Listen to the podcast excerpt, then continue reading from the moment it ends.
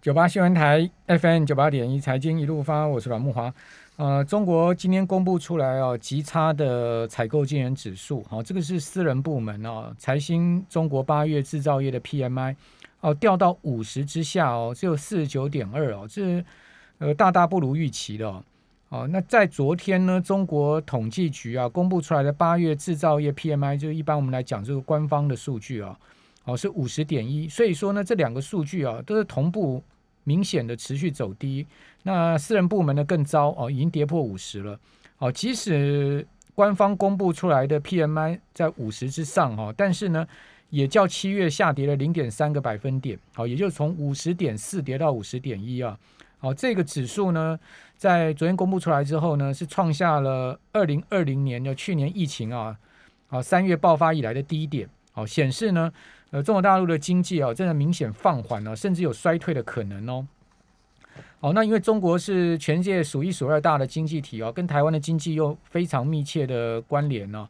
那这样的一个趋缓呢，甚至有可能衰退啊，会不会导致台湾的经济也出现了这个往下压的状况？很值得观察哦。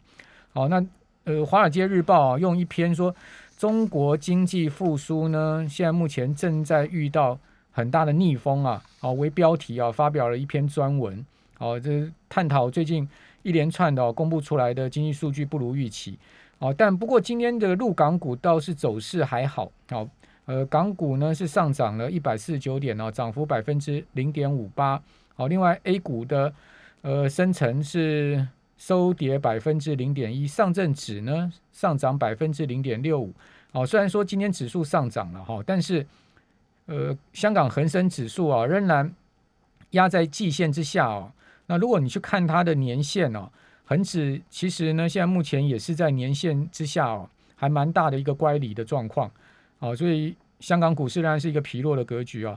那至于说入股，如果我们以这个上证指数来看哦，今天在三千五百六十七点哦，三五六七呢，这个指数呃却不算太弱哈，因为以今年的高点。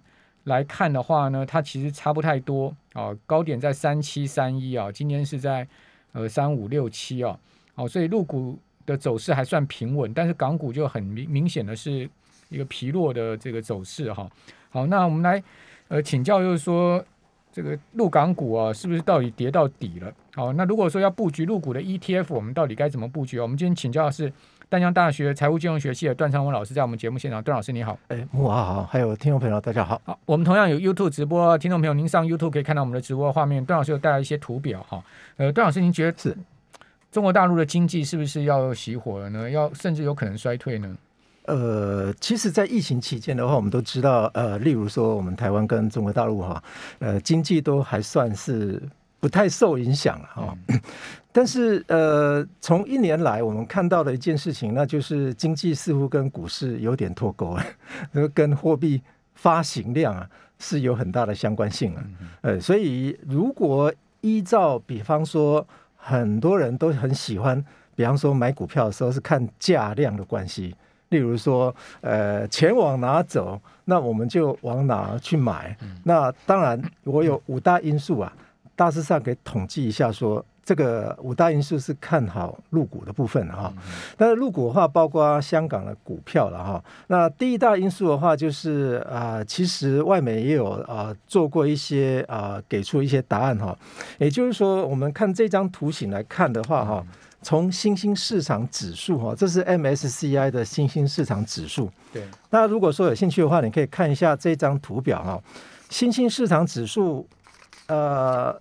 一些外商银行啊，它统计从二零一零年金融风暴以来，嗯嗯，一直到上一周的结果哈，我们可以看到 MSCI 的新兴市场指数啊，在这几年来啊，二零零一年啊，它统计从二零零一年以来哈，二十年来的指数哈，我们可以看到说，它现在到现在为止，它只涨了八趴，嗯，但是我们这一些。啊，比较啊，非新兴市场的国家的指数的话，都已经翻涨一倍了。对，那是不是有可能这一些市场的指数会开始在往上走，而其他的市场是往下走？也就是说，MSCI 新兴市场指数已经是跌到二十年来的低点了，对不对？对对，二十年来，也就是说，呃，二两千年来的一些啊，比方说金融风暴，上一次的金融风暴发生以来，截至目前为止只涨了八 percent 啊，那比定存还糟糕啊。对啊，为什么会是这样子？对啊，这是 MSCI 的啊新兴市场指数哦。照照来讲，就是说 大家都认为说新兴市场应该是全世界股市涨领头羊啊。是啊，反而反而它比的成熟市场表现差多了。对，所以呃，发达国家的一些基准指数的话，基本上已经都上涨一倍以上了哈。那我们对照这个 MSCI 的话，呃，大致上可以看出一些端倪啊。也就是说，一个。资产涨了百分之百了，另外一个资产完全停滞不动，接下来喊说会涨的，您会觉得是哪一种哪一种资产哈？那当然，这个是新兴市场指数啊。我们今天谈论的是中国大陆的啊这个啊商品哦。我们看一下啊这个中国股市的一些统计哈。那这张图表的话哈，也就是呃也是外媒分析师哈他所统计的一张图表哈。那他根据啊这个，也就是中国大陆的这一些指数哈，他画了一个图形哦，从二零零六年一直画到二零二一年哦，大概统计出来的结果，发现一件事情哈，也就是过去啊，如果呃中国指数如果累累计暴跌超过三十 percent 之后，随后的六个月。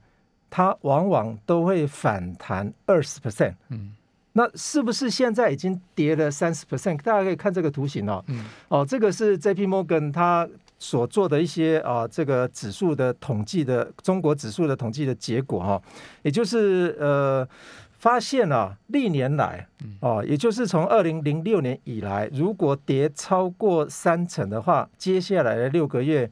这一些成分股的话，基本上就会回涨二十 percent，嗯，在六个月内哦。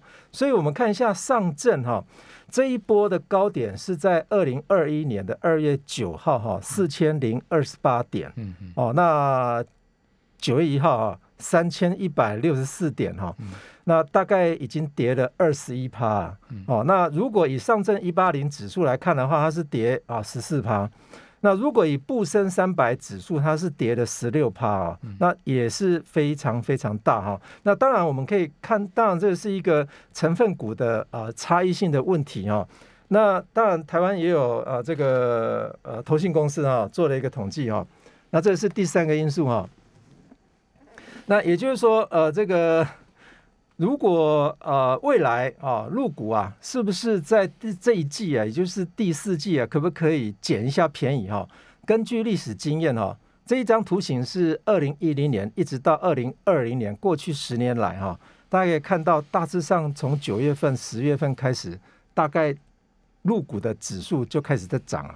哦，大家看一下十月份、十一月份跟十二月份啊，这个是沪深三百成分股指数，金九银十，对，十月、十一月、十二月都明显走高的，对，十年来哦，十年来的统计哦，当然是不是对照大型股，比方说呃上证五十的话，我是这么认为了哈，我发觉到说，如果说你去统计在台湾销售入股的 ETF。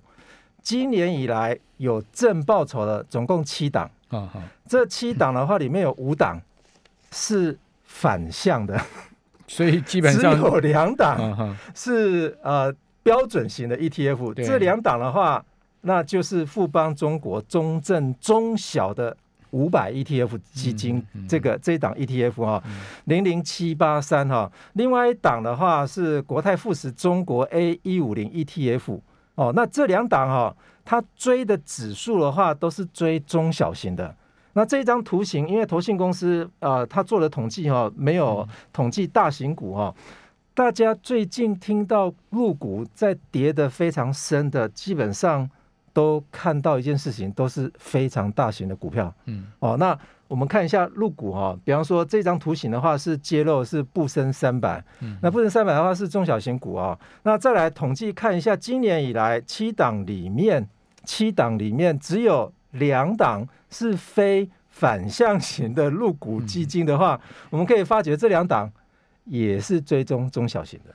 而不是追大型的哈。好，所以结论来了，就是说今今年以来，呃，正向的入股 ETF 全全军覆没了，对，全数下跌了，没错。哦，然后呃，所有 ETF 里面只有这个就是中国相关的 ETF 只有七档是赚钱，但是其中五档是反向的，对，而且第一档做空的啦，第一档还是不升三百。不升三百反反啊反向一倍的基金哈，今年以来它涨了十一点六三 percent，代表说今年以来入股的行情很差嘛？如果我们我们从这个沪深三百指数来看哦，它在今年一月的时候，当时的高点是将近六千点。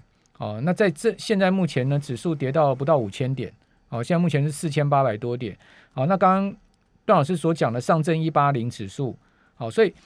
只看这个上证指，哈，这个只看深成指，其实会失真，对。啊，因为它跌的这不是我们刚刚讲上证指里面的成分股，好，那所以它跌的是其他股票。那你看上证一八零指数啊，今年也是一路跌哦，好，上证一八零指数在一月底的高点是一万一千九百三十五点，接近一万两千点，哦，跌到了最近啊，跌到了剩下一万点，哦，所以跌了就两成呢。是啊，对对啊，哦，这跌得很重，跌得非常非常重，今年就一路下跌啊。其实我们可以看他们几档股票，不要说腾讯就好了。我们看一档股票，最近呃，最近一年来，听说有很多媒体非常喜欢黑 培林榨菜，就是好像是穷人。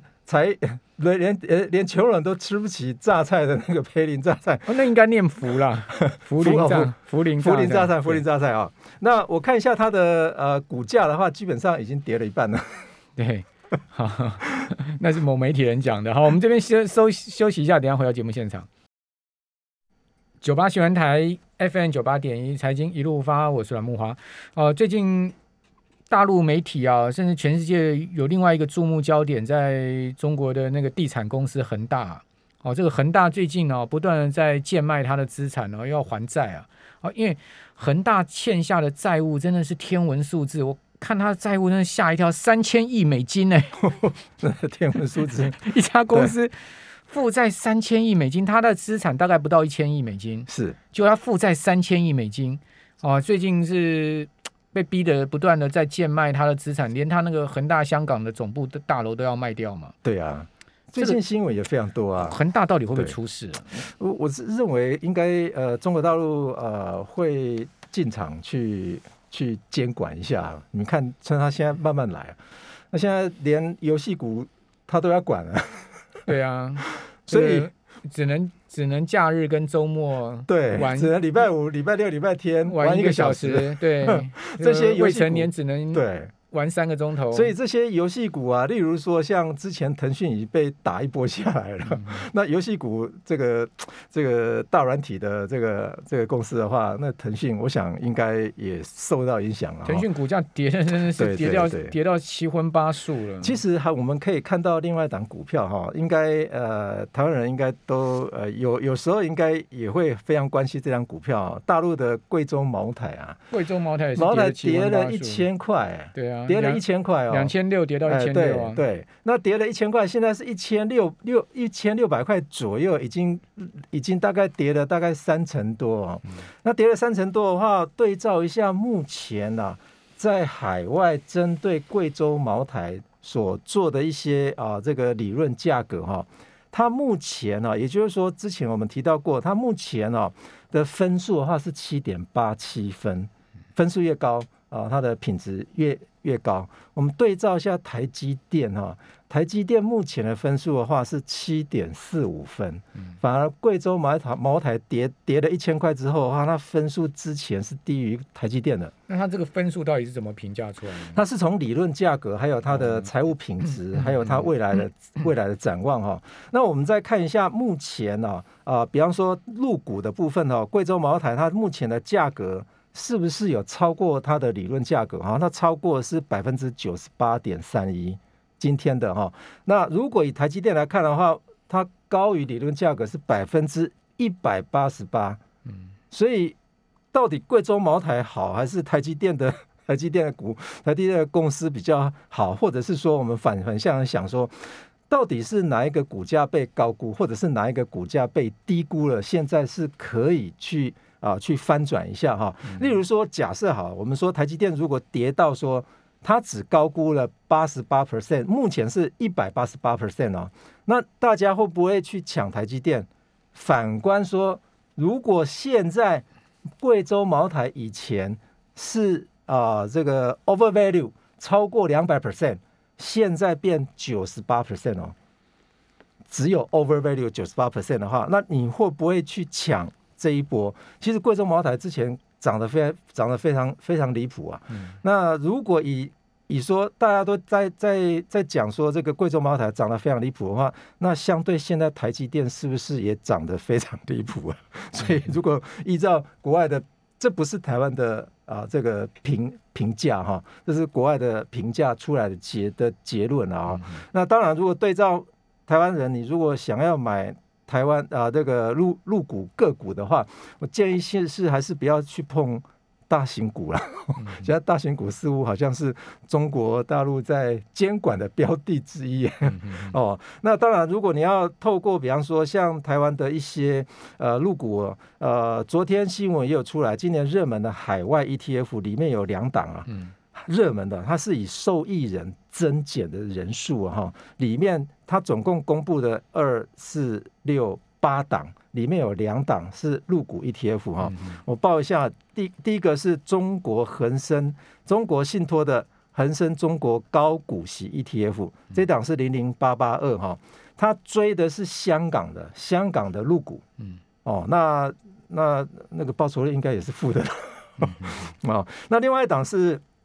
哎，也是中国信托的 MSCI 中国外资自由投资五十的成分股哈，这不含 A 股跟 B 股，其实看起来似乎也都是港股，哦，也就是零零七五二这两档啊，这两档的话，这个近年来热门的海外 ETF 受益人数啊，增加人数最多的那一档 ETF。是国泰智能电动车哈零零八九三，那中信中国高股息这一档是排名第二哦零零八八二哈，那收益人数的话，这个超过十万呐哈，只有这两档，就是零零八九三跟零零八八二哈，其中一档就是中国高股息的啊。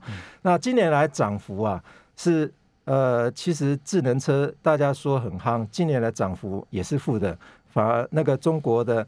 啊，中信中国高股息这一档的话，也是负的，负的七点六哈。所以如果呃大家想要去啊这个抢低的，其实大致上大家可以知道说，入股最近已经跌得非常凄惨了，已经从天堂大概已经跌到快到快到达地狱了哦。那是不是 是不是可以来捡一些便宜哦？大家可以关心一下。它经济持续在走弱。好，那刚刚段老师讲说这个零零八八二啊，中信中国高股息，它挂牌价是十五块嘛？对。哦，最高的时候曾经在四月的时候，四月初涨到十六块半。哦，然后最低的时候到八月初的时候跌到十三点七九。哦，现在目前在十四点七三。哦，所以说它还是一个负报酬的情况。对对。哦，那刚刚讲到这个呃电动车，国泰电动车那一档，对，差不多啦，大概就在十五块左右了。哈，这个没有什么赔。哦，但它也没什么涨。对。哦，但我看到这个呃外资很喜欢去买它，啊，也很喜欢去卖它，每天那边冲来冲去的，不知道在冲什么。其实我们看到呃，比方说像外资啊，哈，美国的散户啊，其实从今天开始算往前面推推五天哦。我看中国大陆的统计哈。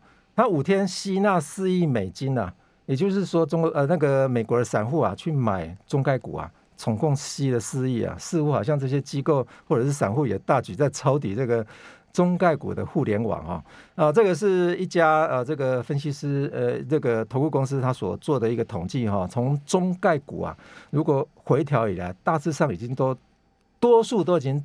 超过负二十 percent 的哦，所以大家好像都觉得说，哎，是不是已经到底了哈？那当然，如果你想要去冒一些风险的话，大致上可以关心一下啊，这个入股的 ETF 哈。那其实近期中国大陆的国务院呢有发啊有发布了这个五年的计划哈。那这个五年计划的话，大家可以关心一下，大概呃“十四五”的规划，大家主轴是在消费、科技跟绿色哈。那目前似乎他们的电动车 ETF 啊。涨了四成啊！嗯，他们入股发行电动车的那个中国电动车 ETF 哈，Global X 的中国电动车 ETF 涨了四成。再来第二名的是中国节能的啊，中国洁净能源的 ETF 也涨了三成六。Global X 电动车那档代号是什么？那档是什么？这个呃，这边没有，我我我没有我没有统计出来啊，这是在中国大陆发发行的啊。Global X 在中国大哎，陆对对发行。对对，中国大陆嗯发行的这这一档啊是百分之四十二点七啊。嗯。那今年以来报酬今年以来的报酬啊，这这是中国大陆统计出来的这个社会产业里面啊，这个最高的哈，这排名第一的哈。那我们如果说依照应该宁德时代就占了很大成分对对对对因为宁德时代股价是大涨啊，对。哦，可是茅台是大跌，这也看出来中国大陆现在目前这个呃资本市场的一个趋势啊，是，就往这种呃电动车、电动车高科技，还有然后节能半导体这种产业走嘛。节能的哈，但是有过去夯的这种什么酒类的啦，哈，那种吃喝玩乐的，全部都被 抛弃了。对对对，另外的就是五 G 啦，哈，嗯五 G 的通信哈，它今年以来也涨了将近三 percent 啊，算起来在他们的受惠产业里面有逆势大涨啊。大家看一下中国大陆的所有的指数啊，全部都是绿色的哦，都是下跌大概一成以上哈、这个。如果看到五 G 的通信 ETF 的话，它可以涨个三趴的话，似乎也是逆势在翻转哈、另外的大致上就是网络股指数的话，是跌的最最深的，那跌了三成五。网络股指数应该要包括腾讯，对对，没错，嗯，所以说这种就是最不讨好的。，对，还有一些什么消费，比方说酒、互联网，啊，互联网就是被这波被打的最惨，什么美团呐、哦腾讯呐、哦哔哩哔哩啦，好、这种呃都被打的是稀里哗啦的，被监管的对象啊。对。那如果各位要关心一下啊、我们台湾发行的入股的 ETF 的话，其实我们今年以来跌最惨的一档啊。大概就是呃，这个今年以来啦，今年以来就是刚刚报的哈、那个收益人数最最多的，那段老师，重点来了，就是说入股真的标准选股，呃，选股不选市，对不对？对像今年我们听众朋友这个王大拿上面 key 的，像隆基股份做这个太阳能的，好、像做这个锂电池的宁德时代，这两这两档股票都是大涨啊，涨得不得了啊。可是你看到整体指数却是大跌，是好、所以入股的投资很分化。